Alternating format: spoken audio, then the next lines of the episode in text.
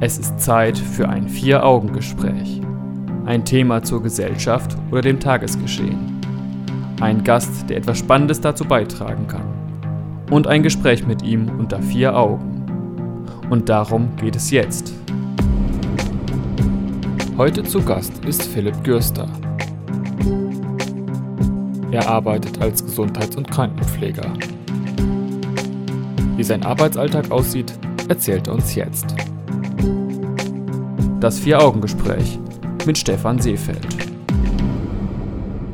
Über die berufliche Situation von Pflegekräften in Krankenhäusern, Seniorenheimen und in der ambulanten Pflege wird schon seit Jahren diskutiert. Doch noch nie ist die Thematik so stark in den Fokus der Öffentlichkeit gerückt wie jetzt während der Corona-Pandemie. Während des ersten Lockdowns wurde für sie geklatscht und ab 2021 soll nun auch eine Pflegereform umgesetzt werden. Darüber, wie der Arbeitsalltag in der Pflege im Jahr 2020 aussieht, spreche ich jetzt mit dem Gesundheits- und Krankenpfleger Philipp Görster. Willkommen zum Vier-Augen-Gespräch. Gespräch. Ja, ich freue mich hier zu sein. Wenn du heute nochmal die Wahl hättest, würdest du dich für diesen Beruf nochmal entscheiden oder hättest du lieber dich komplett anders orientiert beruflich? Ja, das ist eigentlich gar nicht so eine leichte Entscheidung, weil es gibt natürlich für jeden Job Pros und Kontras, das kennst du bestimmt, aber ich selbst würde ich sagen, ich würde ihn nochmal ergreifen. Ich mache meinen Job gerne, habe auch eigentlich meistens Spaß daran. Gibt immer natürlich Ausnahmen. Mhm. Aber ich habe auch durchaus Kollegen, bei denen ich sagen muss, vielleicht sollten die noch mal über eine Jobwahl über nachdenken. Die sind mh, hm, auf Dauer vielleicht nicht so ganz da richtig aufgehoben. Warum? Ja, es ist halt doch schon ein kleiner Unterschied, wenn man eine schlechte Laune zum Dienst kommt und eigentlich damit den ganzen Dienst bei allen die Stimmung ein bisschen verdirbt. Das ist halt auf Dauer ärgerlich und vergralt auch beispielsweise viele Auszubildende oder auch Kollegen von Stationen. Das ist halt nicht förderlich für ein gutes Team. Mhm. Na gut, das trifft wahrscheinlich auf viele Bereiche zu, ist aber wahrscheinlich in der Pflege nochmal besonders wichtig, ja. da man es dann natürlich mit anderen Arbeitsbedingungen zu tun hat als in vielen anderen Branchen. Wir werden heute im Laufe der Sendung ein bisschen darüber sprechen, warum man eigentlich heutzutage noch den Beruf des Krankenpflegers ähm, erlernen sollte und sich für diese berufliche Laufbahn entscheiden sollte. Dann sprechen wir ein bisschen darüber, wie ist die Ausbildung äh, aufgeteilt, wie sieht das da aus. Da gab es ja vor kurzem auch eine Reform und die Ausbildungsinhalte wurden etwas umgestellt. Wir sprechen über die Pflege in Zeiten von Corona ganz aktuell natürlich, da kommen wir nicht dran vorbei. Wir schauen uns an, was kann im Pflegeberuf konkret verbessert werden und welche Vorschläge sind da denkbar. Und am Ende eben dann der Punkt, welche Reformen sind machbar, welche sollten unbedingt angestoßen werden. Das wird so der Fahrplan in dieser Sendung sein. Eigentlich sollte die letzte Folge mit Katharina Haselhorst ja schon die letzte sein. Das schieben wir jetzt spontan ein und da freue ich mich, dass wir jetzt miteinander darüber sprechen können. Fangen wir einfach mal vorne an. Wie bist du überhaupt dazu gekommen, Gesundheits- und Krankenpfleger zu werden? Warum hast du dich für den Beruf entschieden? Ja, es hat eigentlich bin ich dazu gekommen durch ein FSJ, was ich dann in der Uniklinik Essen abgeschlossen habe. Mhm. Ähm, das war auch eigentlich mehr so zur Überbrückung des Studiums gedacht. Also ich bin da hängen geblieben. Ich sag's mal ganz ehrlich. Ja. Hast ja halt offensichtlich halt dann gute Erfahrungen gemacht während des FSJs, dass du gesagt hast, das kann ich mir dauerhaft beruflich vorstellen. Es ist halt durchaus ein sehr abwechslungsreicher Job. Ne? Kein Tag ist wie der andere. Bei anderen hängst du vielleicht im Büro, hast deine Aufgaben, die du jeden Tag wiederholst. Mhm. Ich habe jeden Tag andere Menschen vor mir, die alle andere Bedürfnisse haben, die alle auch ihre Geschichten zu erzählen haben. Und das ist halt einfach ein sehr angenehmes Gefühl. Man muss es vielleicht auch einfach nicht nur auf dieses stupide Arbeiten beschränken. Es gibt halt auch so ein paar Nebenschauplätze bei uns im Job. Mhm. Das heißt, du wusstest im Grunde, als du dich für die Ausbildung entschieden hast, was auf dich zukommt, aufgrund der Tatsache, dass du ein Jahr lang schon dieses FSJ gemacht hast. Ähm, gehen wir mal noch einen Schritt zurück, bevor du das FSJ gemacht hast. Wusstest du da schon vieles aus diesem Beruf äh, und konntest einschätzen, was auf dich zukommt? Also aus dem Pflegeberuf an sich nicht direkt. Ich habe ein bisschen was über diese ganzen medizinischen Sachen gelernt, dadurch, dass meine Mutter halt gelernte Arzthelferin ist. Mhm. Und dadurch war eigentlich immer so ein bisschen dieses medizinische bei uns zu Hause ja im Alltag integriert. Aber ich glaube, das war nicht abzusehen, als ich meine Schule abgeschlossen habe tatsächlich. Okay. Und als du dann das FSJ gemacht hast und zumindest gewisse Ideen hattest, was man als Pfleger machen muss, ähm, hat sich dann im FSJ und später in der Ausbildung gezeigt, dass es doch noch ganz andere Aspekte an dem Beruf gibt, die du vorher nicht kanntest? Oder haben sich die Erwartungen, die du vorher hattest, durchaus erfüllt? Als FSJler ist man ja quasi wie ein Praktikant auf Station. Man macht die einfachen Aufgaben, man arbeitet den anderen zu was dann halt im Laufe der Ausbildung natürlich mehr wird, ist natürlich die Verantwortung. Du hast die Verantwortung für alle Patienten, mit denen du interagierst. Mhm. Auch wenn du nicht direkte ähm, Ansprechperson bist, hast du dann doch die Aufgabe, diese Informationen, die dir die Patienten geben, weiterzutragen. Und du musst halt auch da schon abschätzen können, was ist jetzt wichtig, was könnte wichtig sein für die Behandlung, für die Pflege ähm, weil im Zweifel ist es natürlich auch so, dass in Krankenhäusern Menschen sterben. Das gehört halt genauso zu dem Job. Nicht nur die schönen Sachen mit den, die erzählen mir ihre Kindheit, die erzählen von ihren Kindern, ihren Haustieren. Es gehört halt genauso dazu, dass sie halt krank sind. Teilweise gibt es keine Erholung von dieser Krankheit und naja, das muss man halt auch lernen, damit umzugehen. Mhm. Musstest du während deines FSJ-Jahres und auch während der Ausbildung dann schon Schichtdienst machen? Du arbeitest halt im FSJ eher Früh- und Spätdienste. Also meistens so zwischen 7 und 8 Uhr abends. Maximal. Mhm. Einfach damit du nicht in diese ähm, Nachtschichtzeiten hineinragst. Weil ja. du halt in der Regel auch noch, also es spricht jetzt nicht auf mich an, äh, meistens bist du ja noch minderjährig in einem FSJ, wenn du gerade aus der Schule kommst. Mhm. Und das muss halt mit dem Jugendschutz natürlich konform gehen. Okay. Jetzt, wo du ausgelernt bist und äh, fest dabei bist, wie kommst du so mit dem Schichtdienst klar? Ist das eine große Belastung? Auch die Umstellung zwischen zwei Diensten? Ja, das ist immer mal wieder unterschiedlich. Wenn man dann durchgängig eine Schicht hat, ist das natürlich kein Problem, auch wenn früh aufstehen natürlich nie schön ist, wenn man aus dem Bett gerissen wird. Mhm. Dafür hast du dann beispielsweise, wenn du Spätdienst hast, die ganze Zeit Zei die Zeit im Nacken, bis du zur Arbeit musst. Du musst halt alles vorher erledigt haben. Ähm, wenn du Nachtdienst hast, ja, dann ist halt der nächste Tag erstmal ein bisschen langsam anzugehen. Du hast halt weniger Schlaf, als würdest du Früh- oder Spätdienste machen. Und so eine durchgemachte Nacht, die steckt halt schon in den Knochen. Auch in jungen Jahren. Das muss man natürlich beachten und das wird natürlich im Alter auch nicht besser. Mhm. Okay. Schauen wir uns mal, damit auch die Leute, die uns jetzt zuhören, einen Eindruck bekommen, mal so einen typischen Tag bei dir auf der Arbeit an. Und da reden wir jetzt gar nicht aktuell von der Corona-Krise, da kommen wir dann im späteren Verlauf der Sendung nochmal zu, aber wie hat vor Corona so ein typischer Arbeitsalltag ausgesehen? Zum Beispiel, nehmen wir mal als Beispiel eine Frühschicht. Ja, dazu muss man natürlich wissen, ich arbeite auf einer unfallchirurgischen und urologischen Station. Mhm. Da beginnt eigentlich jeder Dienst mit einer Übergabe. Das ist, glaube ich, überall in jedem Krankenhaus gleich. Ähm, die Schicht, die vorher gearbeitet hat, erwähnt alles, was aktuell ansteht bei dem Patienten, was vielleicht nicht nach Plan läuft, was heute an Terminen ansteht, Operationen, all solche Sachen. Weiter geht's dann. Dann macht man seinen ersten Durchgang durch die Patientenzimmer. Mm, man nimmt seinen Pflegewagen mit diversen Pflegeprodukten und auch Wasserflaschen und was weiß ich nicht alles für Dinge. Man misst in der ersten Runde meistens Vitalzeichen, fragt die Patienten, ob sie Schmerzen haben, wie sie geschlafen haben. Ja, Vitalzeichen, dazu gehört bei uns in der Regel Temperatur messen. Blutdruck gehört dazu, Puls messen und man, es gibt noch sehr viele andere, die jetzt bei uns jetzt nicht so von großer Relevanz sind. Mhm. Dann fragt man die Patienten schon mal, wie sie sich morgens versorgen möchten, ähm, ob sie ins Bad gebracht werden möchten, ob sie Hilfe bei der Körperpflege brauchen. Und ja, dann fängt man schon mal mit der ersten Dokumentation an. Ähm, Vitalzeichen, das sind ja einige, die vergisst man sonst, wenn man alle Patienten durchgegangen ist. Mhm. Dann geht es auch schon weiter mit der OP-Vorbereitung, diverse Patienten müssen rasiert werden für ihre Eingriffe. Man muss trotzdem noch im Hinterkopf behalten, dass andere Patienten vielleicht gelagert werden müssen, wenn sie sich nicht selbst im Bett umlagern können, um beispielsweise ein Wundliegen zu vermeiden. Dann muss man auch schon Frühstück verteilen. Das macht man zum Glück nicht allein.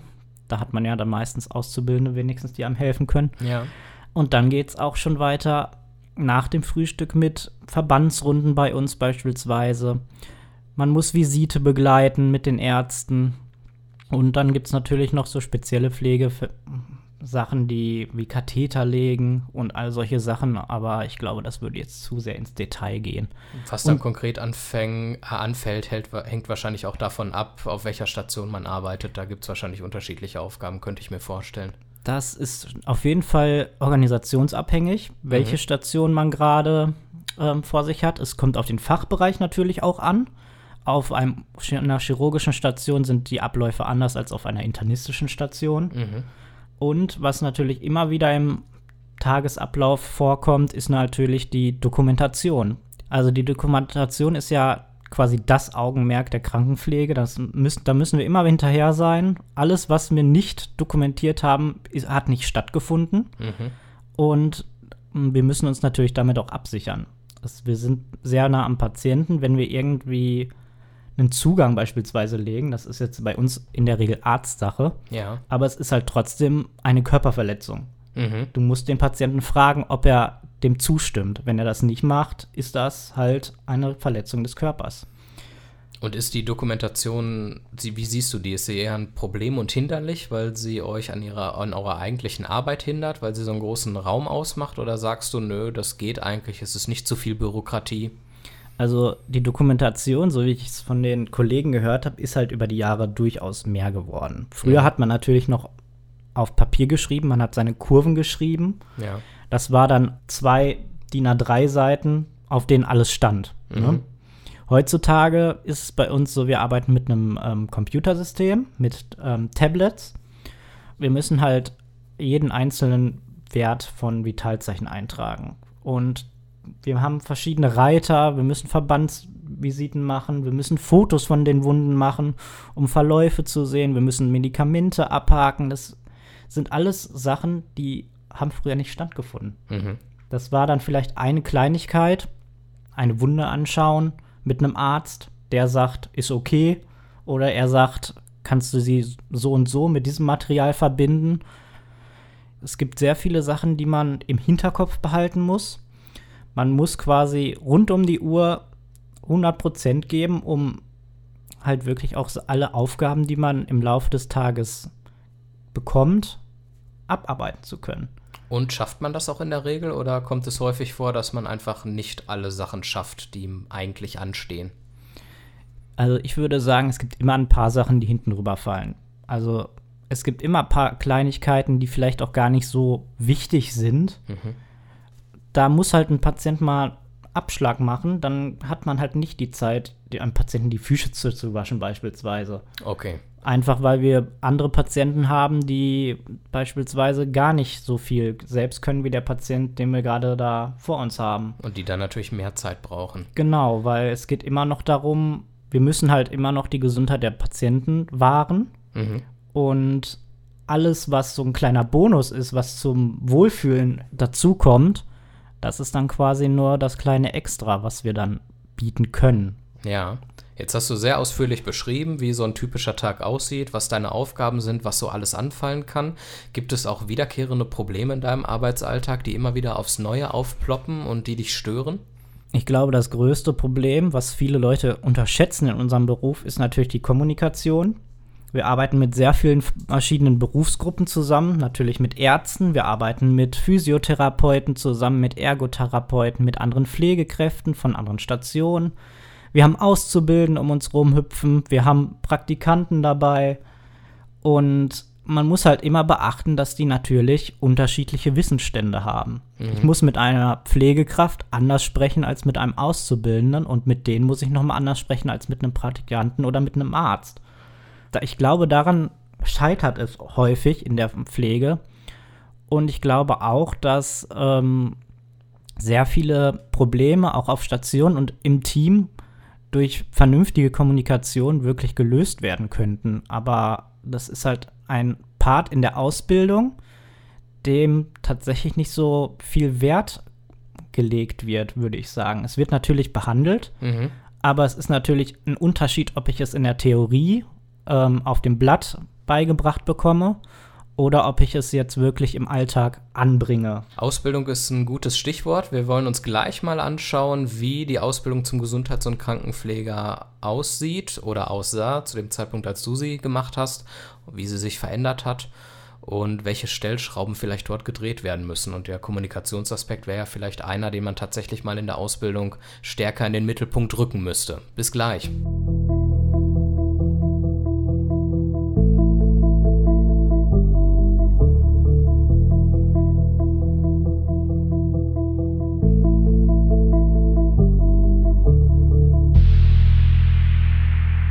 Der Alltag als Krankenpfleger ist Thema der Sendung im Vier-Augen-Gespräch und wir wollen uns jetzt mal anschauen, wie die Ausbildung zum Gesundheits- und Krankenpfleger aussieht, wie die abläuft, wie sie sich vielleicht unterscheidet von anderen Berufsausbildungen und welche Verbesserungen und welche Potenziale es noch in der Ausbildung gibt, die vielleicht noch nicht ganz ausgeschöpft werden. Am Anfang würde ich dich einmal fragen, äh, wie verlief deine Ausbildung? Ich hatte halt die Vorerfahrung. Das ist, glaube ich, ein großer Unterschied zu vielen anderen Auszubildenden, die halt ähm, blindlings in ihre Ausbildung stolpern. Okay. Durch dieses FSJ ist es halt dazu gekommen, dass ich halt die vielen Kleinigkeiten, die halt schon nebenbei laufen müssen, halt schon konnte. Und wahrscheinlich ist das etwas, was dir besonders in der Praxis geholfen hat, ne? Ja, das wie hat. Wie lief denn deine Ausbildung generell ab? Hast du ähm, viele Praxiseinsätze gehabt oder lief das alles über die schulische Ausbildung oder war es eine Mischung aus beidem? Also bei mir war es so, dass ich dann ähm, Schulblöcke hatte, also Theorieblöcke. Am Stück dann wahrscheinlich? Genau, das ging dann einige Wochen und danach hatte ich dann einen Praxiseinsatz im, im Krankenhaus oder auch später im ambulanten Pflegedienst oder in der Psychiatrie. Und wie lief das ab für dich? Ähm, du hast gerade gesagt, du konntest dann in der Praxis schon gewisse Erfahrungen durch dein FSJ mitbringen. Das heißt, eher die Theorieblöcke in der Schule waren dann neu für dich? Ja, die Theorieblöcke waren natürlich neu. Es gab natürlich auch viele Informationen, die habe ich mir auch schon in meinem FSJ zusammengesucht. Mhm. Es gibt aber auch sehr viele Parts in der Ausbildung, bei denen man denkt, okay, damit hätte ich jetzt nicht gerechnet, dass es das in der Ausbildung gibt. Es gibt nämlich durchaus auch einige Parts, die man dann vielleicht aus der schulischen Ausbildung wiedererkennt. Okay. Ähm, Zum Beispiel? Beispielsweise Kommunikation. Hatten wir gerade schon angesprochen. Aber die dann doch noch einen scheinbar sehr geringen, ähm, äh, ja, ein, wie nennt man es? Jetzt habe ich gerade Wortfindungsstörungen. Geringen Part nur einnimmt im Rahmen der Ausbildung. Also es müsste größer angelegt sein, so klang es ja vorhin. Es sollte zumindest praxisorientierter sein. Also okay. diese ganzen, ähm, ich, man kennt es ja aus der Schule, Schulz von Thun, sagt mhm. bestimmt jedem was. Die vier Botschaften einer Nachricht. Genau. Und man kann ja nicht direkt am Patientenbett stehen und dann erstmal überlegen, wie ist das denn jetzt nach Schulz von Thun? Welche vier Ebenen hatten und welche vier Seiten? Das geht nicht. Das mhm. ist im Praxisalltag natürlich nicht so umsetzbar und man sollte dann vielleicht eher praxisorientiert gucken, welche ähm, Leitfäden man den Pat ähm, Schülern mitgeben könnte. Ja. Wenn man jetzt auf unterschiedlichen Stationen ist, ähm, am Ende bist du dann auf einer Unfallstation, ähm, kann denn so eine allgemeine Ausbildung und die Schulblöcke, können die denn das Wissen vermitteln für alle möglichen Stationen, in denen man hinterher arbeiten könnte? Es ist ja so, dass die Ausbildung jetzt frisch reformiert wurde. Vor dieser Reform war es so, dass man natürlich die Krankenpflegeausbildung hatte, die Kinderkrankenpflegeausbildung und die Altenpflegeausbildung. Die okay. waren alle separiert. Das heißt, da musste man sich von vornherein spezialisieren. Das heißt, ich muss mir vor Beginn einer Ausbildung überlegen, will ich Kinderkrankenpfleger werden oder Altenpfleger zum Beispiel. Richtig. Und dementsprechend ist die Ausbildung natürlich ganz anders strukturiert. Mhm. Also bei uns war es so, wir hatten das erste Jahr, da ging es dann hauptsächlich um beispielsweise Vitalzeichen messen, Krankenpflegetätigkeiten wie die Grundpflege. Im zweiten Ausbildungsjahr ging es dann mehr um diese externen Einsätze in der Psychiatrie, im ambulanten Pflegedienst oder halt auch beispielsweise in der Notaufnahme. Im dritten Ausbildungsjahr geht es dann in der Theorie zumindest viel um ähm, Gesundheitslehre. Mhm. Das sind dann halt eigentlich schon Baustellen der Ärzte. Die müssen wir dann nur nicht so tief und ähm, gründlich lernen wie die Ärzte, aber es wird halt schon im Examen abgefragt. Wir müssen es schon ziemlich genau wissen. Ja. Und, und, wie sieht die Ausbildung jetzt heute aus, nachdem sie neu strukturiert wurde? Nach dieser Umstrukturierung ist es so, dass die ersten beiden La Jahre wohl für alle gleich ablaufen und erst im dritten Jahr wird ähm, dann spezialisiert. Das heißt, alle Inhalte der Krankenpflege werden im dritten Ausbildungsjahr abgehandelt. Das heißt, da muss ich dann auch kurz vor Ende des zweiten Lehr Lehrjahres wählen, in welchem Beruf ich arbeiten möchte hinterher, um dann zu sagen, okay, ich will zum Beispiel in die Altenpflege gehen und dann habe ich im dritten Lehrjahr nur Themen zum Thema Altenpflege. Ich schätze es so ein, dass es eigentlich die Auszubildenden ja schon vorher wissen, in welche Richtung sie wollen. Ja.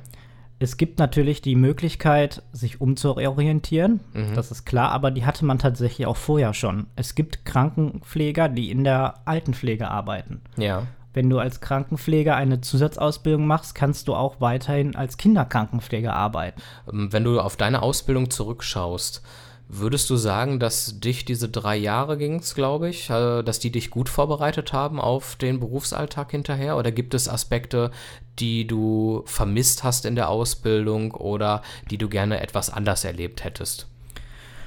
Ähm, ich glaube, das Problem in der Ausbildung ist, dass ähm, man Themenblöcke behandelt nach einem bestimmten Schema, die natürlich nach Wichtigkeit geordnet sind. Mhm. Ähm, nun ist es aber so, wenn du auf einer, ich sag mal, auf einer urologischen Station arbeitest, aber beispielsweise die harnableitenden Bereiche des menschlichen Körpers noch nicht behandelt hast, ja. ist das natürlich jetzt nicht sehr effizient für dich. Du kannst noch, hast noch nicht das tiefgreifende Wissen, um die Fragen zu stellen an die Pfleger von dem Fachbereich, die vielleicht interessant wären. Das heißt, rein mit dem theoretischen Anteil in der Schule kann man nicht viel anfangen, aber rein mit dem praktischen Wissen, wenn du mal einen Praxiseinsatz hast während der Ausbildung auf einer Station, das alleine reicht auch nicht aus, um ein umfangreiches Bild zu bekommen. Ja, es braucht halt schon das Gesamtbild, weil es gibt natürlich auch diese Differenz zwischen Theorie und Praxis. Mhm. Wenn man mit der Ausbildung fertig ist, fängt man auf einer Station beispielsweise an. Und eigentlich das ganze Wissen, was du dir vorher angeeignet hast, da merkst du dann erstmal, jetzt brauche ich es. Mhm. Vorher konntest du dich immer auf irgendwen verlassen, aber jetzt hast du auf einmal deinen eigenen Bereich an Patienten, die du alleine versorgen musst. Da musst du dann auch erstmal alles hintereinander bekommen. Ja. Das ist eine Aufgabe, die gerade am Anfang doch sehr viele ja, stressige Momente in der Arbeitszeit gebracht hat. Da kommt man nach Hause und ist dann tatsächlich erstmal fertig mit der Welt. Das glaube ich. Wenn man plötzlich ohne Netz und doppelten Boden arbeitet, ist das sicherlich nicht so einfach. Vor allem, weil die Kollegen ja erwarten, dass man funktioniert. Naja, Jeder klar. erwartet, dass man funktioniert. Auch Ärzte erwarten, dass du dann auf einmal alles kannst. Mhm. Viele Dinge, die in der Ausbildung zwar in der Theorie behandelt wurden, du aber in der Praxis gar nicht umsetzen durftest, weil du als Auszubildender das noch nicht darfst, ja. die musst du jetzt auf einmal können. Was wäre da dann dein Wunsch, was an einer Ausbildung verbessert und verändert werden müsste, damit man besser auf äh, die Berufspraxis vorbereitet ist? Mm, ich würde sagen, es müsste einfach mehr Zusammenarbeit zwischen Theorie und Praxis geben. Es müsste auch mal Lehrer geben, die häufiger auf die Station kommen mhm. und mir zeigen, wie das richtig geht. Und nicht nur die Pfleger auf der Station, die mir zeigen, so machst du das, aber beim Examen machst du es nicht so. Ja. Ne? Das ist ein Satz, den ich sehr oft in meiner Ausbildung gehört habe. Ja, ist, glaube ich, ein klassisches Phänomen, ich habe das in meiner Ausbildung auch oft gehört. Ich mache was ganz anderes. Ich arbeite im öffentlichen Dienst in der Verwaltung. Und auch da war es tatsächlich so, dass ich auch im Laufe der Zeit gelernt habe, dass es einen Unterschied zwischen Theorie und Praxis gibt, dass man in der Theorie gewisse Dinge so und so handhaben muss, aber faktisch macht man es dann aus welchen Gründen auch immer ganz anders.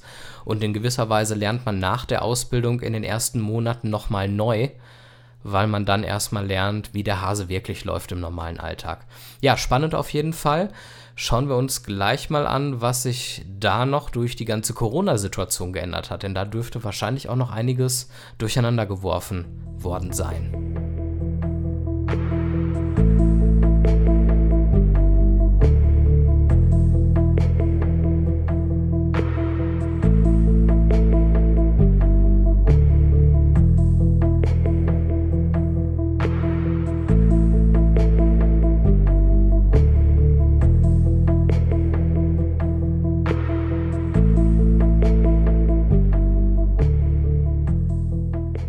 Krankenpflege hat man im ersten Lockdown während der Corona-Krise eine schöne Geste der Solidarität erhalten. Die Leute haben für einen abends geklatscht als Zeichen dafür, dass man diesen Beruf anerkennt und wertschätzt, was als Symbol, als Geste sicherlich auch eine schöne Sache ist.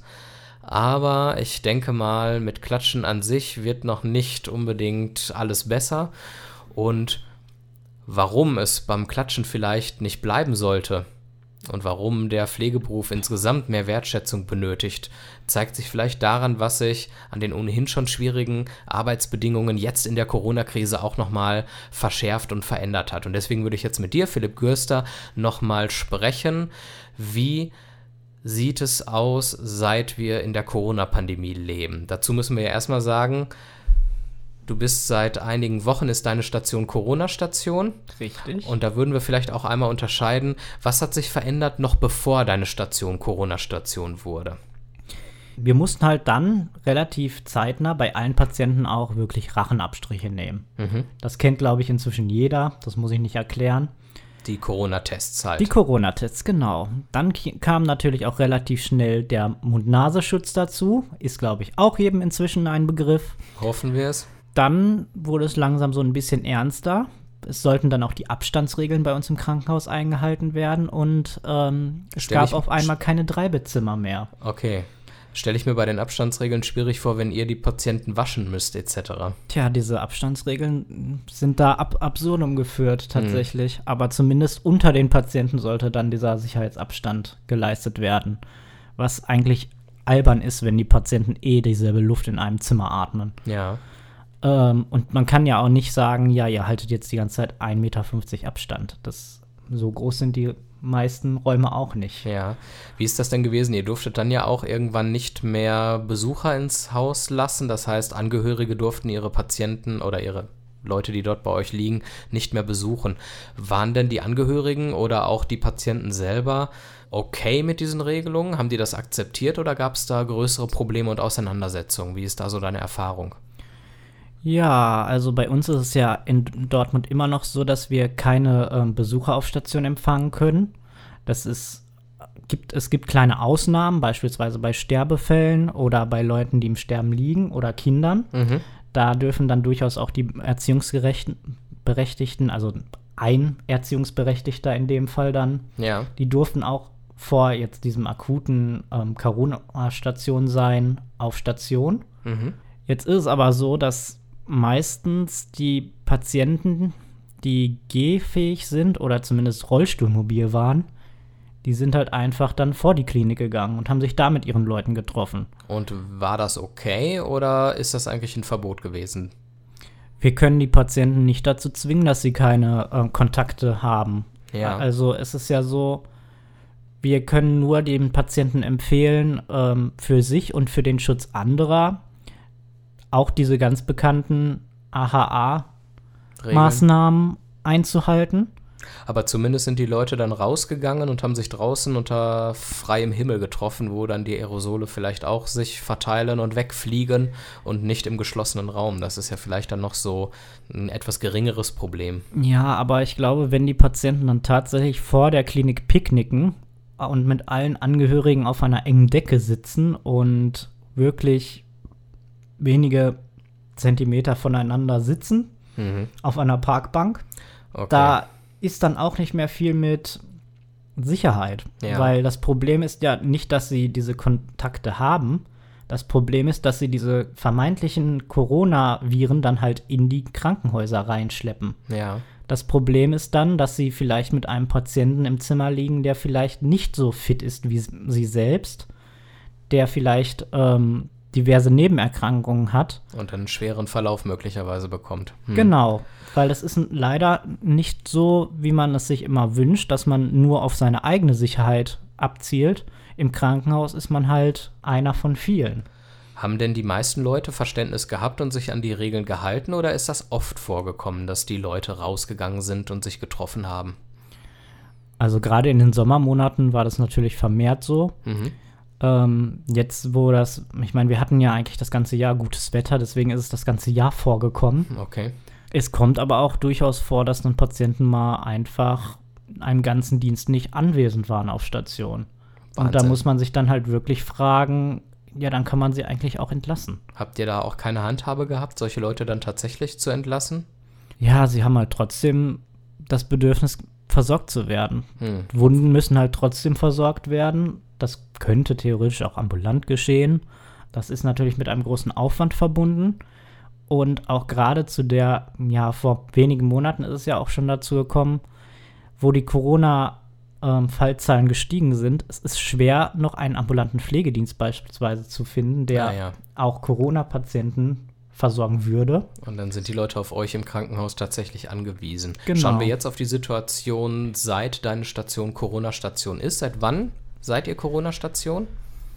Irgendwann zwischen Oktober und November ist es, glaube ich, akut geworden bei uns. Mhm. Wir hatten dann ähm, die Anweisung, die Aufnahmen zu stoppen und halt die restlichen Patienten, die dann noch auf der Station verblieben sind, auf die entsprechenden Fachabteilungen zu verteilen. Okay.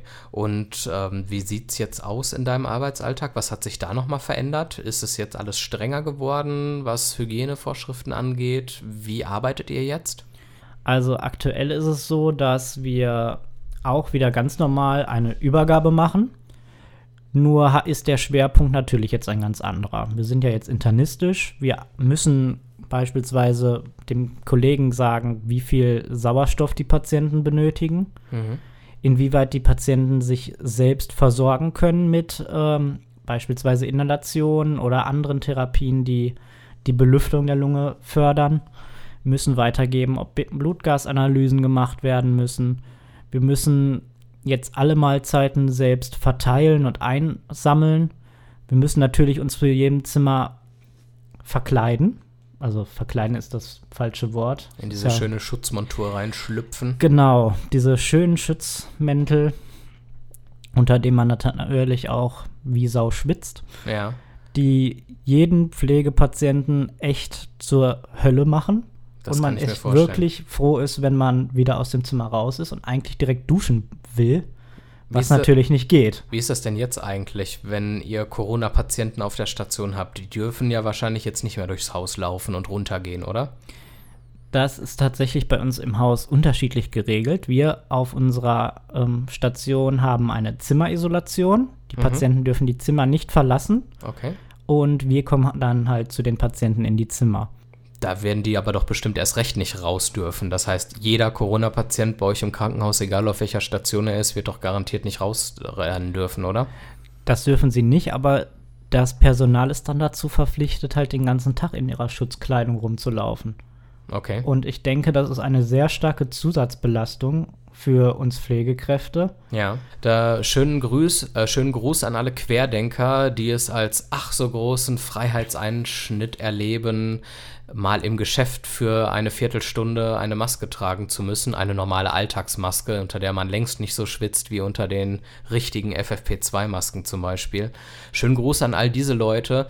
Ähm, ihr solltet euch echt mal überlegen, ähm, wovon ihr da eigentlich redet und was ihr als Freiheitseinschränkung bezeichnet. Ich glaube, von dem Thema Freiheit und Freiheitsbeschränkung wisst ihr, glaube ich, ein bisschen wenig. Könnte man auch noch mal eine eigene Sendung draus machen, sei es drum. Jetzt, wo du an der Front arbeitest und wirklich mit Corona-Patienten zu tun hast, wie nimmst du die Krankheit jetzt wahr?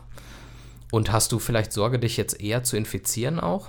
Gerade an den Anfangstagen ist es ja so, dass man erstmal mit der Situation selbst nochmal umgehen muss. Mhm. Ich hatte jetzt vorher nie in dem, äh, meinem Umfeld Corona-positive Patienten, also nicht Patienten. Freunde, Bekannte. Freunde, ja. Bekannte. Ich schweife total in dieses Patientengelabel ab. ich hatte halt vorher nie Kontakt zu ihnen.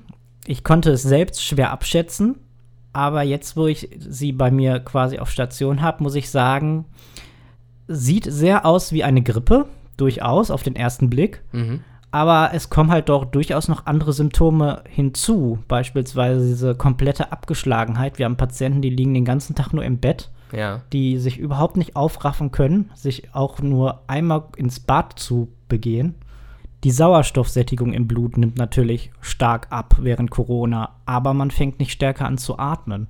Man fängt nicht an zu hyperventilieren, wie beispielsweise, wenn man schlecht Luft kriegt. Das heißt, man merkt gar nicht, dass man weniger Sauerstoff im Blut hat oder merkt man das schon irgendwie? Ja, man merkt es, indem man einfach müder wird. Okay. Und man dämmert so da weg. Man dämmert weg. Und oh. das ist halt einerseits sehr gefährlich. Ja. Andererseits gibt es die ähm, Fälle, wo die Patienten erst eigentlich ganz fit wirken, sich soweit selbst versorgen. Das kann dann aber innerhalb von wenigen Stunden sich auch ändern. Mhm. Wenige Tage später, wenn die Corona-Infektion ein bisschen ähm, weiter fortgeschritten ist, werden sie dann halt sehr O2 pflichtig. Mhm. Also wir sprechen hier von 8 bis 10 Litern, was man in einer peripheren Station eigentlich kaum noch gewährleisten kann diese Überwachung, weil wir halt keine Monitore haben, die die ganze Zeit an Patienten angeschlossen sind. Ja. Und dann geht es natürlich für Patienten auf Stationen, die halt diese Möglichkeiten haben. Hast du schon mal selber dann Todesfälle miterlebt auf deiner Station, dass welche bei euch gestorben sind? Wir haben tatsächlich jetzt bisher auf der Station erst einen Todesfall gehabt. Das war aber auch ein Patient, der ähm, schon sehr alt war und halt auch absehbar, dass er sterben wird. Mhm. Das war quasi ähm, palliativ. Palliativ aus einem Altenheim. Und ich finde, in den Fällen darf ein Patient auch gehen. Da muss man ihm jetzt nicht unnötig noch beatmen oder im Leben halten. Ethische Debatte. Genau. Auch übrigens spannend. Natürlich müsst ihr euch in eurem Berufsalltag auch regelmäßig mit solchen Fragen auseinandersetzen, was andere Menschen nur mal abends bei einem Glas Wein machen oder in irgendwelchen Philosophievorlesungen. Bei euch ist es dann ganz praktisch und Alltag. Aber eine Frage hast du mir noch nicht beantwortet, nämlich ob du tatsächlich Sorge hast, dich jetzt eher zu, äh, zu infizieren oder ob du sagst, nö, die Angst ist nicht vorhanden, unsere Schutzvorkehrungen sind super soweit. Auf der Arbeit habe ich jetzt weniger das Gefühl, dass ich mich infizieren kann. Okay. Durch die Schutzmaßnahmen. Jetzt weiß ich, dass meine Patienten positiv sind und dementsprechend kann ich halt auch damit umgehen. Ich kann mhm. mich entsprechend schützen. Okay. Die Gefahr, mich zu infizieren, ist, glaube ich, in meinem Alltag, wenn ich einkaufen gehe oder auf der Straße bin, viel höher, als wenn ich jetzt im ähm, Krankenhausalltag bin. Einfach weil ich die Schutzmaßnahmen kenne und einhalte. Es ist Zeit für ein Vier-Augen-Gespräch. Das Vier-Augen-Gespräch mit Stefan Seefeld. Ihr hört das Vier-Augen-Gespräch als Podcast auf unserer Homepage vieraugengespräch.de, auf Spotify, iTunes, auf NRVision und ihr könnt uns natürlich wie immer in den sozialen Netzwerken Facebook und Twitter folgen, um immer auf dem neuesten Stand zu bleiben und uns zu abonnieren. Der Alltag als Krankenpfleger ist Thema der Sendung und mein Gast ist der Gesundheits- und Krankenpfleger Philipp Gürster. Nochmal guten Tag. Hallo. Und wir sprechen jetzt darüber, ja, über die Baustellen im Pflegeberuf. Bis jetzt haben wir ja ganz allgemein gesprochen. Du hast von deinem Alltag hauptsächlich erzählt und das, was du erlebt hast vor der Corona-Krise, deine Ausbildung und jetzt, seit du Corona-Station bist. Jetzt wollen wir ein bisschen auf die problematischen Fälle zu sprechen kommen. Denn in der Pflege läuft nicht alles rund, das weißt du besser als ich. Und da würde ich einfach mal fragen, wir haben schon so am Anfang ein bisschen darüber gesprochen, schaffst du eigentlich deine Arbeit? Hast du gesagt, naja, so ein paar Sachen fallen hinten rüber und da würde ich jetzt noch mal ein bisschen in die Tiefe gehen wollen. Erstmal ganz allgemein, wie viele Leute arbeiten bei dir auf der Station und wie viele Patienten habt ihr so üblicherweise? Ja, bei uns sind, glaube ich, 18 Leute beschäftigt. Natürlich nicht alle in Vollzeit, ein Großteil tatsächlich auch in Teilzeit. Sogar zu einem sehr geringen Prozentsatz, dass teilweise nur 20 Prozent gemacht werden von 100. Okay. Ähm, die Kollegen sieht man dann vielleicht zwei Wochenenden im Monat. Ja, dazu kommen dann noch Auszubildende. Die Anzahl variiert immer sehr stark. Manchmal haben wir fünf, sechs Leute, manchmal haben wir gar keine. Und wie ist es jetzt in so einem Frühdienst? Wie viele Leute sind dort mindestens vorhanden? Also bei uns sind auf jeden Fall drei examinierte Pflegekräfte geplant. Okay. Für 35 Patienten in der Regel. Okay, und ist das ähm, in jedem Dienst so, dass da mindestens drei examinierte Pflegekräfte sind? Also im Spätdienst und in der Nachtschicht seid ihr auch immer mindestens zu dritt oder? Ähm, tatsächlich ist es nicht so. Der Frühdienst ist natürlich bei uns am stärksten besetzt. Mhm. Da ähm, passiert natürlich ein Großteil der Pflege und halt auch ein Großteil der Therapien. Da sind natürlich auch die Ärzte im Haus. Ja. Dementsprechend, die können Anordnungen machen und wir müssen es dann halt umsetzen. Mhm. Tatsächlich im Spätdienst sind wir mindestens zu zweit. Im Nachtdienst war es so, dass wir vor kurzer Zeit noch alleine waren. Das hat sich aber inzwischen auch geändert und wir müssen halt mindestens zu zweit sein, auch wenn es vielleicht nur eine studentische Hilfskraft ist. Oh ja, aber immerhin, das ist ja schon mal eine kleine Verbesserung. Ja, man hat im Nachtdienst durchaus mal so Phasen, wo man denkt, hoch, schaffe ich überhaupt alles alleine? Ja. Weil du halt keinen hast, auf den du dich verlassen kannst. Mhm. Ähm, so hast du zumindest so ein bisschen jemanden zum Quatschen, um deine Sorgen quasi mitzuteilen. Das macht natürlich auch schon viel aus. Ja. Aber es ist interessant, dass ihr dann zumindest, nehmen wir mal jetzt den Frühdienst, drei Leute seid mindestens auf 35 Patienten. Da kann man sich ja ausrechnen, wie viel Zeit für den einzelnen Patienten bleibt und dass es dann doch irgendwo eine professionelle Massenabfertigung ist und so für das Zwischenmenschliche und sich Zeit nehmen und mal einige Zeit bei einem Patienten am Bett sitzen bleiben und mit ihm reden, ist, kommt dann wahrscheinlich nicht so häufig vor. Oder die Zeiten sind zumindest kurz, oder? Das war tatsächlich vor einigen Jahren laut meinen Kollegen noch anders. Aber es ist ja auch nicht so, dass wir jeden Tag mit drei Examinierten im Frühdienst sind. Es gibt auch Tage, da sind wir besser besetzt. Da ja. sind wir dann mal vier und zwei Auszubildende. Die können natürlich auch sehr viel Arbeit abnehmen. Mhm.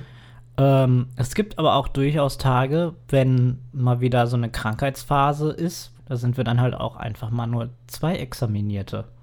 Und das kommt auch vor, aber die Patientenanzahl ja. bleibt natürlich die gleiche. Ne? Und dann bleibt es fürs Menschliche nicht mehr viel über, könnte ich mir vorstellen. Ja, das ist dann der erste Punkt, wo natürlich dann ähm, Abstriche gemacht werden müssen. Ne? Das ist leider so, das ist nicht schön, aber es ist halt so, dass gewisse medizinische Sachen Vorrang haben in dem Fall. Naja, klar, da kommt es aufs Wesentliche dran an. Hast du persönlich damit auch vielleicht emotional zu kämpfen, dass es oftmals herzlos zugeht und man für die menschliche Komponente nicht so viel Zeit hat? Ich glaube, dadurch, dass ich eigentlich eher so der ruhigere Typ bin, ich glaube, das kannst du bestätigen, mhm. ähm, ist es so, dass ich da eigentlich wenig Probleme habe, wenn Patienten nicht so viel mit mir reden wollen. okay. ähm, ich habe jetzt natürlich auch noch den Sonderbonus, dass ich der einzige Mann bei uns auf Station bin. Okay. Und ähm, ich glaube, da ist einfach der Umgang noch mal anders als mit den Kolleginnen tatsächlich. Ja. Na gut. Aber es ist wahrscheinlich auch schwierig dann zu sehen, ähm, dass jemand vielleicht ein Redebedürfnis hat, weil er in einer schwierigen Situation steckt und man kann diesem Bedürfnis dann nicht nachgeben und kann dem Patienten diesen Gefallen nicht tun. Häufig ist es ja tatsächlich so, dass wenn die Patienten an uns herantreten, wir durchaus auch gewillt sind, mit denen zu reden. Das ist keine Frage. Ja. Das Problem ist, wir haben halt auch unsere Arbeiten zu machen. Wir haben die Zeit im Nacken. Und dann muss man leider manchmal auch Patienten ein bisschen abwürgen. Und das ist halt das fiese in diesem Alltag. Man muss halt ja. trotzdem seine Arbeit schaffen. Du hattest zu Beginn der Sendung gesagt, dass wenn ihr mal nicht alles schafft, dass ihr dann natürlich Prioritäten setzt. Das heißt, die wichtigen pflegerischen Dinge werden zuerst erledigt und Kleinigkeiten wie Füße waschen, was mal, wenn man es mal einen Tag nicht macht, nicht gleich ein Drama ist, das kann dann auch mal hinten überfallen oder im nächsten Dienst erledigt werden. Was passiert denn, oder erstmal anders gefragt, wie häufig kommt es denn vor, dass auch wichtige Sachen hinten überfallen, dass ihr wichtige Arbeiten nicht schafft. Gibt es da manchmal Tage, an denen du aus dem Dienst kommst und denkst, verdammt nochmal, ich bin heute nicht hinterhergekommen mit meiner Arbeit, shit, dass so viel liegen geblieben ist? Ähm, wir sind ja ein Team und wir helfen uns natürlich auch in solchen Situationen und da setzen wir natürlich dann auch zusammen Prioritäten und wenn ein Kollege etwas nicht schafft, dann sind wir ja auch gewillt, dem unter die Arme zu greifen, auch gerade bei neuen Kollegen. Ja. Aber es kommt durchaus auch vor, dass man dann halt an die nächste Schicht diese Aufgabe weiter überträgt. Die sind dann natürlich not amused, das kann ja. man sich ja vorstellen. ähm, aber es gibt halt manchmal Tage, da brennt die Hütte. Wie ist das denn eigentlich, wenn ihr dann tatsächlich FSJler habt, Studis oder Poolkräfte und auch mal Leiharbeiter? Sind die denn tatsächlich allesamt eine große Hilfe oder sind, nehmt ihr die auch oftmals in eurem Arbeitsalltag als Belastung eher wahr? im Grunde sind wir froh über jede helfende Hand, die wir inzwischen haben. Mhm. Nur ist es ja auch so, dass manchmal Dienste sind, da steht man sich auf den Füßen. Da weiß man gar nicht, was soll man überhaupt machen. Die ja. Tage gibt es durchaus auch mal. Aber es ist ja auch so, dass gerade so FSJler, die wissen halt ihre Aufgaben. Die können auch mal Auszubildenden diverse Sachen zeigen, weil all diese Aufgaben sind halt Aufgaben, die, wenn sie nicht da wären, auch wir erledigen müssten. Mhm, auch wenn es nur Kleinigkeiten sind. Genau. Und, ähm, Und wie ist es dann aber mit den professionelleren ähm, Kräften, die euch zur Seite stehen sollten, auch für die richtigen Aufgaben wie die Poolkräfte oder Leiharbeiter? Da ist es ja so, dass ähm, es ja auf jeder Station diverse Abläufe gibt. Ja. Wir quasi dann mehr so diesen verwaltenden ähm, Ablauf machen Dokumentation, Aufnahme von neuen Patienten. Und die Kollegen, die haben ja trotzdem ihr pflegerisches Fachwissen. Ja. Die sind dann meistens in der äh, Versorgung der Patienten tätig. Die wissen dann vielleicht nicht unbedingt, wie man mit einem Fixateur externer beispielsweise umgehen muss. Das wissen wir doch alle. Ist aber meistens eine Sache, die wird größtenteils nur in unfallchirurgischen Stationen behandelt. Okay. Und daher Jetzt hast du mir aber. ein anderes Umgehen. Okay, aber jetzt hattest du mir im Vorgespräch ja zum Beispiel gesagt, dass du auch ein paar negative Erfahrungen mit Leiharbeitern gemacht hast, insbesondere in der Nachtschicht, dass da dann Aufgaben nicht so gesehen wurden von den Kollegen und ihr im Grunde alles selber machen musstet. Ja, das gibt es natürlich immer. Ähm, ich glaube, in jedem ähm, Beruf gibt es so ein paar schwarze Schafe, die sich irgendwie so da durchwuseln. Mhm. Ähm, aber es gibt ja auch sehr viele da ist man froh, dass sie da sind. Also, also, du würdest sagen, das ist nicht die Regel, dass ihr da mit Pool- und Kräften und Leiharbeitern dann die Probleme habt, dass die nicht so richtig mitarbeiten. Das ist dann eher die Ausnahme. Ja, es gibt halt immer so ein paar persönliche Differenzen eventuell, weil sie halt Dinge auch anders sehen. Das ist ja durchaus gerechtfertigt, mhm. dass man ähm, Dinge anders handhabt. Aber ich glaube, als jemand, der auf einer Station länger arbeitet, kann ich eher Prioritäten setzen in Bezug auf meinen Fachbereich als Kollegen, die vielleicht von extern kommen. Mhm. Und äh, das ist halt schon seltsam, wenn eine Person von extern mir sagt, wie ich meine Arbeit zu tun habe. Ja. Das ist dann vielleicht ein bisschen deplatziert. Manchmal ist es vielleicht gar nicht so verkehrt, weil das natürlich auch immer noch mal neuen Input gibt. Ja.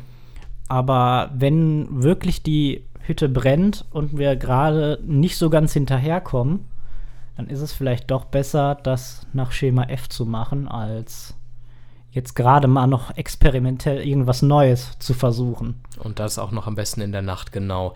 Jetzt müssen wir dazu sagen, dass du als Gesundheits- und Krankenpfleger bei der Stadt angestellt bist. Das heißt, du arbeitest in einem städtischen Krankenhaus und man hört wenn, ganz allgemein in den Medien, dass es ja durchaus kleine, aber feine Unterschiede gibt zwischen städtischen äh, Unternehmen, nenne ich es jetzt mal, Krankenhäusern und der freien Wirtschaft. Das heißt, ähm, Krankenhäuser, die komplett ähm, auf Kapitalismus ausgelegt sind und Geld verdienen müssen. Wo siehst du die größten Unterschiede und Probleme? Ich fange jetzt mal mit dem kommunalen Krankenhaus an. Ja. Ähm, ich bin natürlich dann im öffentlichen Dienst tätig mhm. und das ist ja allgemein bekannt, dass das ein durchaus sehr sicherer Job ist. Ist der Druck bei euch im Krankenhaus auch so hoch, dass ihr Gewinn erwirtschaften müsst, so wie das in der freien Wirtschaft der Fall ist? Also es gibt bei uns durchaus auch immer im E-Mail-Verteiler ähm, werden solche Sachen kommuniziert, von wegen wir müssen schwarze Zahlen schreiben, wir mhm. dürfen nicht in die roten Zahlen geraten und miese machen. Aber in meinem persönlichen Alltag kommt das halt sehr wenig vor. Okay, vielleicht also, liegt es an deiner Station auch eventuell. Vielleicht, ich würde aber eher sagen, das liegt daran, dass wir trotzdem ein Krankenhaus der Maximalversorgung sind. Wir müssen halt jeden Patienten ähm, behandeln, mhm. solange wir die Kapazitäten haben.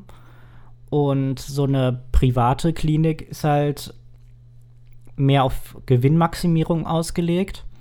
Die ähm, picken sich quasi die Operationen heraus, die gewinnbringend sind. Jetzt ist es ja bei den privaten Unternehmen so, dass dort auch oftmals ganze Stationen und Fachbereiche geschlossen werden, weil die nicht rentabel sind, obwohl sie von den Menschen gebraucht werden. Klassisches Beispiel ist so etwas wie Hebammen im Krankenhaus, Geburtenstationen, die bringen nicht so viel Geld, sind aber wichtig. Eine Frau, die im Begriff ist, ein Kind zu gebären, braucht die entsprechende Unterstützung.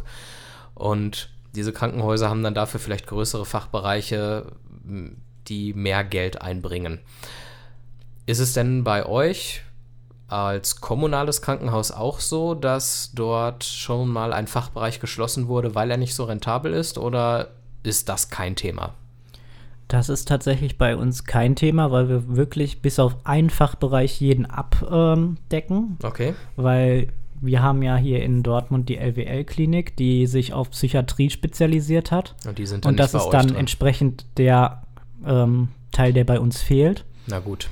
Also kann man sagen, man ist da in kommunalen Krankenhäusern durchaus als Patient besser aufgehoben im Sinne von, das, was man hat, wird auch im kommunalen Krankenhaus behandelt werden können.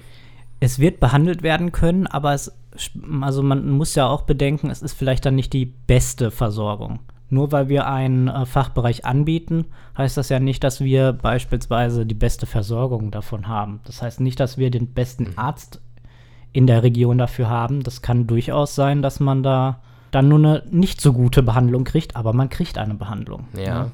Mal eine ganz andere Frage. Lass uns über das Geld sprechen. Bist du mit deinem Gehalt zufrieden? Du arbeitest ja in Vollzeit, bist öffentlicher Dienst. Findest du das, was du monatlich bekommst, angemessen? Also es reicht durchaus für ein angenehmes Leben. Also für meine Verhältnisse. Würde ich eine Familie gründen, wäre das vielleicht schon wieder ganz anders. Es ist natürlich so, dass wir sehr viel von Zulagen ähm, leben. Mhm. Wir kriegen Schichtzulage, wir kriegen Zulagen für Nachtarbeit, wir kriegen jetzt auch Zulagen für beispielsweise ähm, Infektions. Patienten mit Infektionen. Genau. Und dementsprechend, es wird ein bisschen mehr. Das variiert jeden Monat, was ich so nach Hause bringe. Ja. Aber im Großen und Ganzen tut sich da nicht viel, weil diese Zuschläge, die machen nicht so viel aus. Mhm, okay. Tatsächlich. Ich als Laie, der nur von außen da drauf guckt, ich hatte immer so die Idee im Kopf, dass ihr eigentlich genug Geld verdient, aber es euch viel mehr helfen würde, wenn ihr mehr Kolleginnen und Kolleginnen an eurer Seite hättet, das heißt mehr Unterstützung hättet, dass eure Arbeit nicht die Anstrengung ähm, erfordert, die es faktisch im Moment hat. Wenn du dich für eine Sache entscheiden könntest, würdest du lieber etwas mehr Geld haben oder würdest du sagen, gleiches Geld, aber dafür mehr Kollegen, damit es auf Arbeit einfacher wird? Für was würdest du dich entscheiden? Da ich aktuell mit meinem Gehalt gut hinkomme und gut haushalten kann, würde ich eher die Kollegen nehmen tatsächlich. Ah, okay, interessant. Wie sieht es mit dem Corona-Bonus aus? Der war ja über Monate hinweg in der Diskussion und es war fraglich, ob ausgerechnet ihr als Pfleger, die ihr an der Front seid, den überhaupt bekommt in voller Höhe. Wie sieht's aus? Kommt er jetzt im Dezember? Ähm, laut einer E-Mail meines Arbeitgebers soll er jetzt im Dezember kommen. Okay. Ähm, ist natürlich ein bisschen spät, wenn man mal so überdenkt, wann die ersten Überlegungen eines Corona-Bonus angefangen haben. Okay, aber besser spät ähm, als nie. Und er ist natürlich nicht so hoch, wie er am Anfang äh, gehandelt wurde. Ne? Ich glaube, am Anfang wurde er gehandelt mit 1500. Richtig. Wie viel ähm, bekommst du? Würde ich jetzt ganz normal nicht auf einer Corona-Station arbeiten, würde ich 600 Euro bekommen. Und jetzt dadurch, dass du auf einer Corona-Station arbeitest? Das Doppelte. 1200. Okay, dann also bei, immerhin. Dazu muss ich dann aber auch noch sagen, dass das natürlich auch von jedem Krankenhaus anders gehandhabt wird.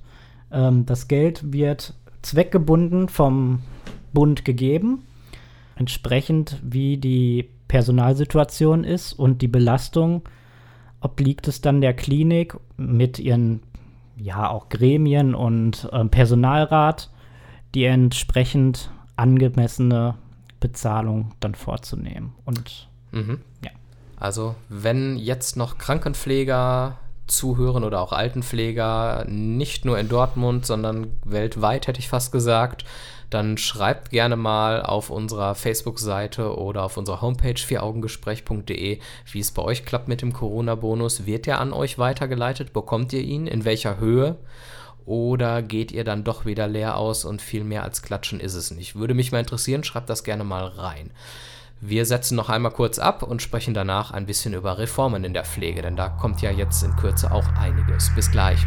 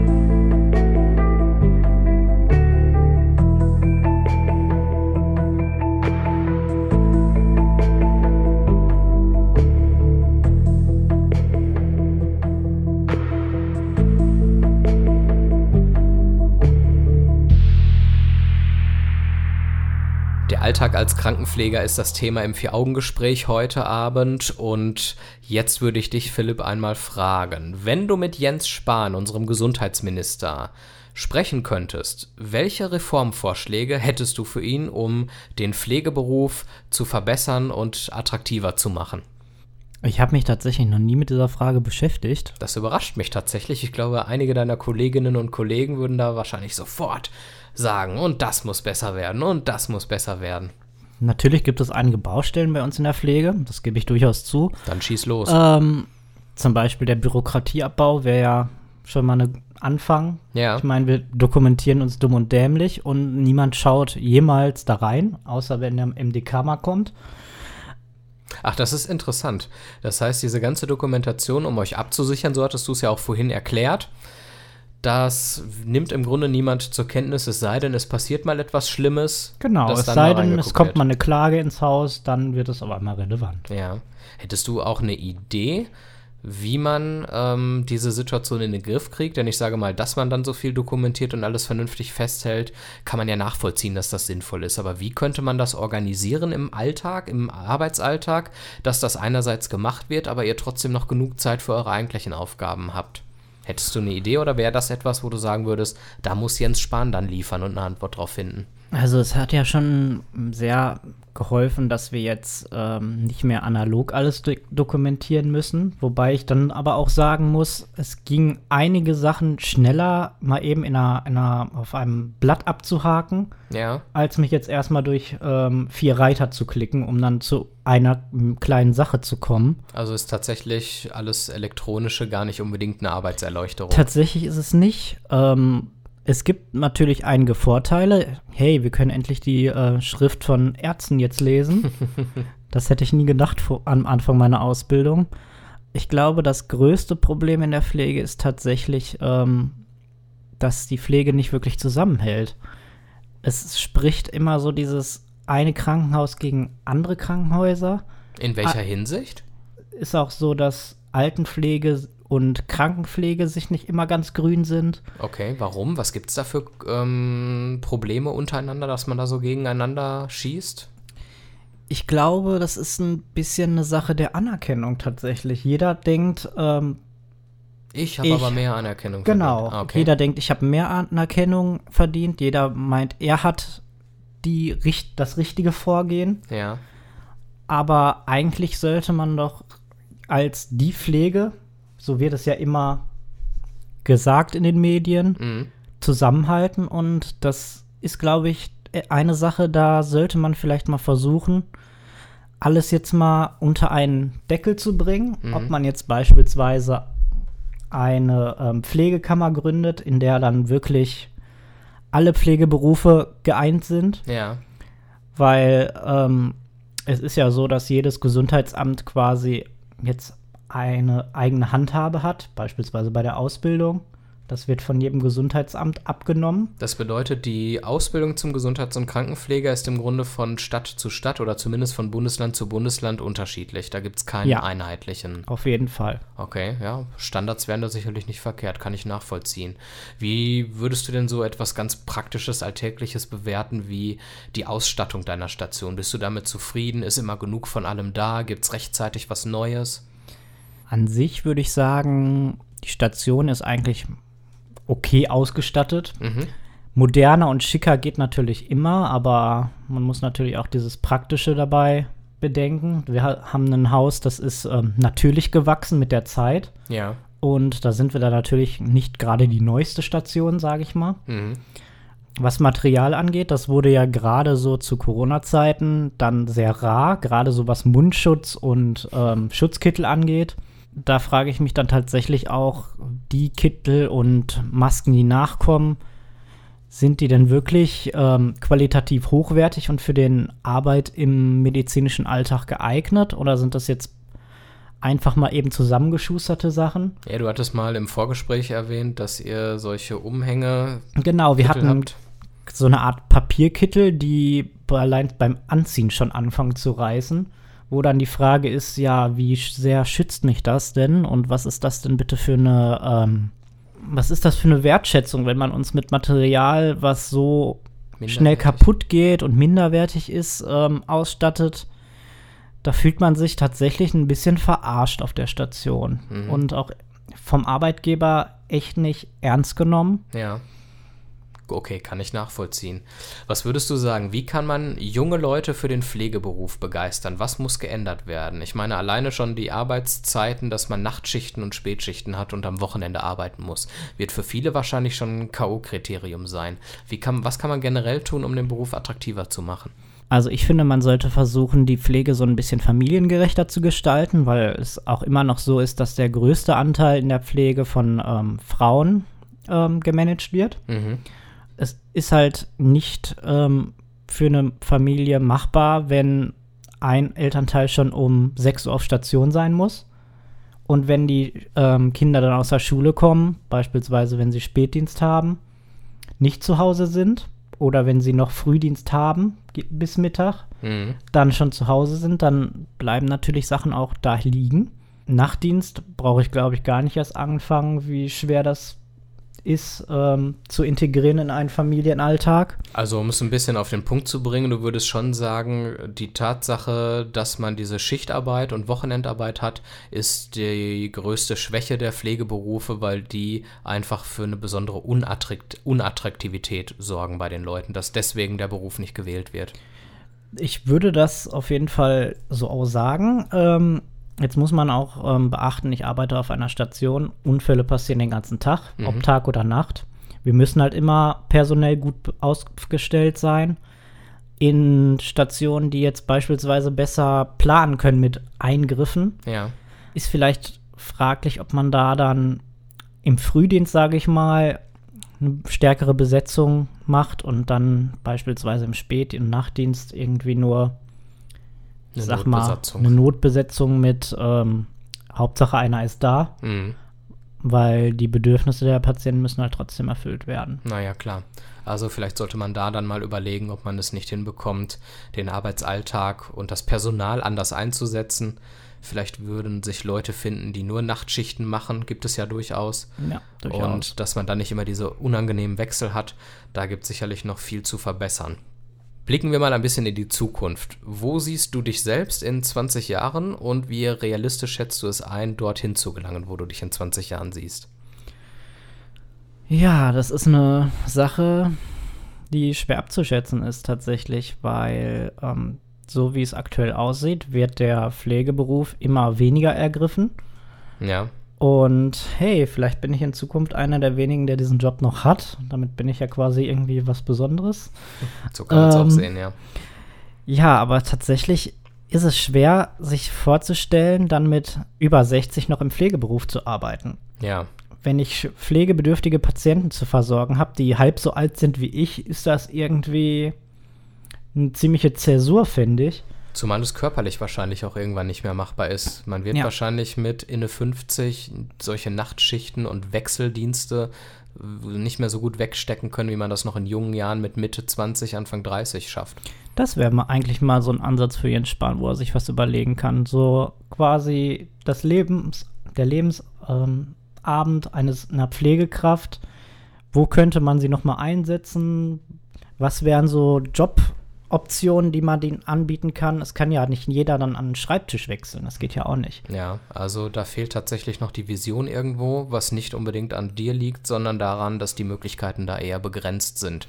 Wer Jens Spahn kennt, kann diese Sendung gerne mal an den weiterleiten als kleine Anregung. Damit haben wir es tatsächlich schon geschafft und sind am Ende der Sendung angekommen. Ich danke dir, Philipp, für das Gespräch. Hat mich gefreut. Ihr könnt diese Sendung und alle bisherigen Sendungen des Vier-Augen-Gesprächs jederzeit nachhören auf unserer Homepage vieraugengespräch.de und natürlich auf allen Portalen, auf denen man Podcasts hören kann, Spotify, iTunes und auf Enervision. Und in den sozialen Netzwerken bleibt ihr immer auf dem neuesten Stand, was die Sendung angeht.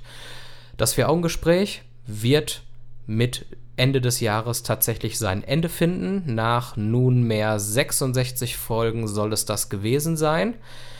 Es wird aber an Silvester noch einmal ein Silvestergespräch geben. Da werde ich mich nochmal zu Wort melden. Da freue ich mich schon drauf. Und in diesem Sinne wünsche ich euch jetzt noch einen schönen Tag. Alles Gute, bleibt gesund und passt auf euch auf. Macht's gut. Tschüss.